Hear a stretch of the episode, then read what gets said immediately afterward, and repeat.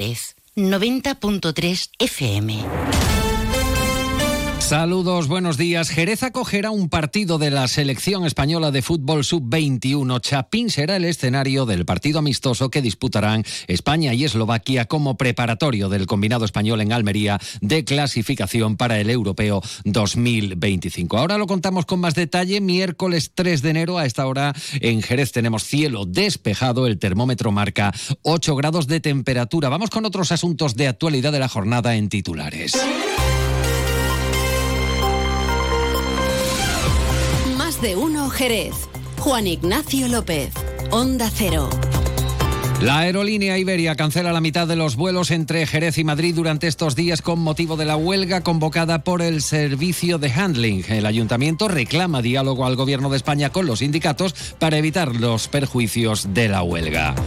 El PSOE de Jerez celebra, entre tanto, las ayudas del Gobierno de España al transporte público. Se trata de una medida que se inició en septiembre de 2022 con la reducción de hasta el 50% que el Ejecutivo financia, el 30% y el 20% restante el Ayuntamiento. El Partido Popular pide explicaciones sobre el proyecto del tercer carril de la autopista AP4 entre dos hermanas y las cabezas. Lo tildan de parche y hablan de agravio para la provincia de Cádiz. Y el barrio de Icobesa espera el, lo que consideran regalo de Reyes tras las reivindicaciones para rehabilitar más de 150 viviendas en la emblemática barriada. Antes de entrar en materia, conocemos qué tiempo nos aguarda para las próximas horas. Para ello nos vamos hasta la Agencia Estatal de Meteorología. Javier Andrés, buenos días. Buenos días. Hoy en la provincia de Cádiz tendremos cielo poco nuboso con intervalos de nubes bajas y brumas en el litoral atlántico y la campiña, sin descartar las nieblas. Las temperaturas hoy bajan en el norte de la provincia y en el resto se mantienen con ligeros cambios. Se espera hoy una máxima de 20 grados en Algeciras y Jerez de la Frontera, 19 en Arcos de la Frontera, 18 en la capital y Rota. El viento será de intensidad floja y de dirección variable con predominio de la componente oeste. En el estrecho, viento de poniente flojo aumentando a moderado por la tarde. Es una información de la Agencia Estatal de Meteorología.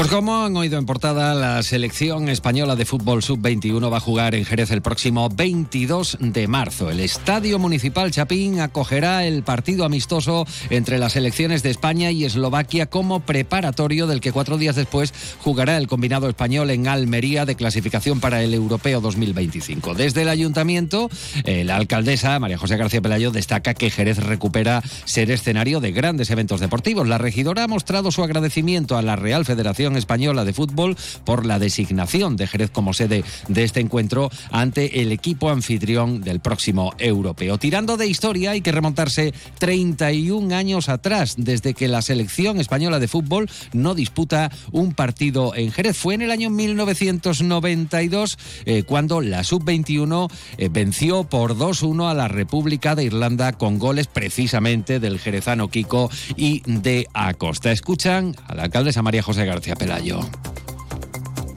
Federación Española de Fútbol y es que el próximo mes de marzo, el día 22, España y Eslovaquia, las selecciones nacionales jugarán eh, en Jerez. Eh, para nosotros un motivo de alegría, una alegría deportiva que se viene a sumar a otras grandes alegrías deportivas como es que la Vuelta Ciclista España también vuelva a Jerez en el mes de agosto o que este año, aparte del Gran Mundial de Motociclismo, pues vayamos a tener también nuevamente el Mundial de Superbike. Y entre tanto, el Partido Popular en la provincia de Cádiz pide al Ministerio de Transporte que justifique por qué no se impulsa en la zona gaditana el tercer carril de la autopista AP4 que une eh, Cádiz con Sevilla y donde el Gobierno de España sí prevé esta obra en el tramo comprendido entre Dos Hermanas y Los Palacios. Se trata de una ofensiva parlamentaria, así lo definen los populares, para que se incluya a la provincia de Cádiz en el proyecto del tercer carril de la autopista, a diferencia de lo que se presentó en el pasado mes de octubre. El grupo de senadores en la provincia, eh, Teresa Ruisillero, eh, José Ignacio Landaluce, Carmen Pérez y María José García Pelayo han presentado una iniciativa en la que piden explicaciones sobre el motivo por el que el gobierno no ha puesto en marcha eh, la redacción del proyecto de trazado de un tercer carril en la autopista en su recorrido por la provincia de Cádiz. Para el PP en la provincia, la solución planteada por transporte al problema de colapso que se genera en verano en la AP4 va a ser un parche, dicen textualmente, que no va a solucionar los problemas de movilidad y conexión Sevilla y Cádiz, trasladando el embudo, dicen, unos kilómetros más adelante. Escuchan a la senadora popular Teresa Ruiz Sillero. Reclamamos que no se relegue a la provincia de Cádiz en el proyecto del tercer carril en la AP4 que une Cádiz con Sevilla. La licitación de la redacción del proyecto del tercer carril exclusivamente entre dos hermanas y las cabezas de San Juan, aprobado el mes de octubre, es un agravio hacia la provincia de Cádiz, por lo que le pedimos al nuevo ministro de Transporte, Óscar Puente, que revise este planteamiento y no deje a la provincia fuera de los planes de ampliación de esta vía.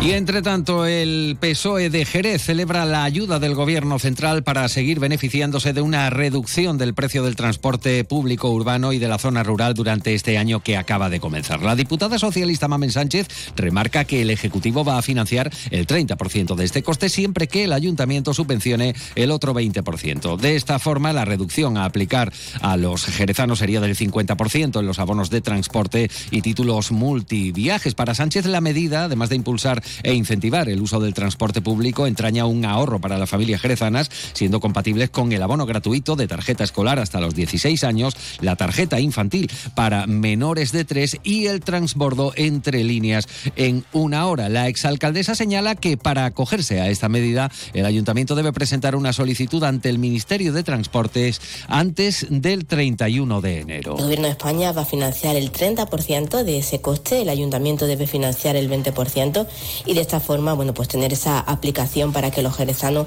puedan disfrutar de un 50% en los abonos de transporte y de los títulos multiviaje. También creo que importantísimo continuar con la gratuidad y los descuentos de los servicios de Renfe, una medida que supone una verdadera ayuda para muchísimos estudiantes, para muchísimas personas que utilizan de forma continuada eh, el tren para, para ir a sus trabajos. Recordar que ya desde el pasado 30 de diciembre se puede adquirir ese abono gratuito para el primer cuatrimestre de este año.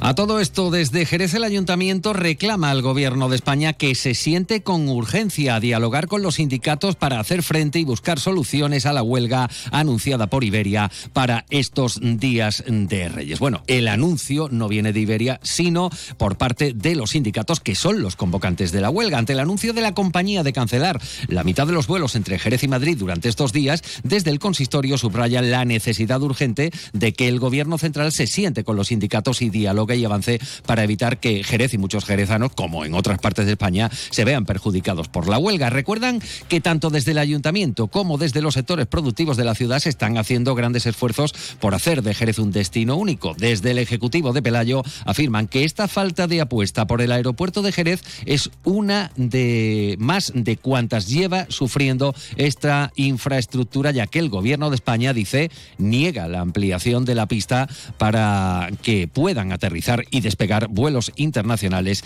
y transoceánicos, una ampliación que recoge el propio plan director elaborado por el Ministerio de Transportes. AENA es quien dice que cuando tengamos más vuelos hará la ampliación de la pista, pero por otro lado es quien está cortándonos todas las conexiones con el resto eh, de España y con el resto de Europa. El Gobierno de España ha decidido hacer una apuesta por el aeropuerto de Sevilla en detrimento de apostar o de la apuesta por el aeropuerto de Jerez. Y de la a una de las barriadas jerezanas más emblemáticas, que por cierto va a ser objeto de una rehabilitación en sus viviendas. Se trata de Icobesa, 153 hogares van a acometer obras de rehabilitación integral. El histórico presidente vecinal Miguel Zarzuela ha pasado por más de un Jerez donde ha expresado la satisfacción de los vecinos por estas futuras actuaciones. Valora el avance de la limpieza en el barrio, aunque recuerda que la seguridad sigue siendo un objetivo primordial para esta zona de Jerez. 153 viviendas que van a ser rehabilitadas en este año, de la cual pues nos alegramos mucho todos los vecinos y muchos bloques que no tienen ascensores, quita esos atrapados, que al día de hoy pues están todavía atrapados y van a tener sus ascensores también. Del anterior gobierno municipal, que fue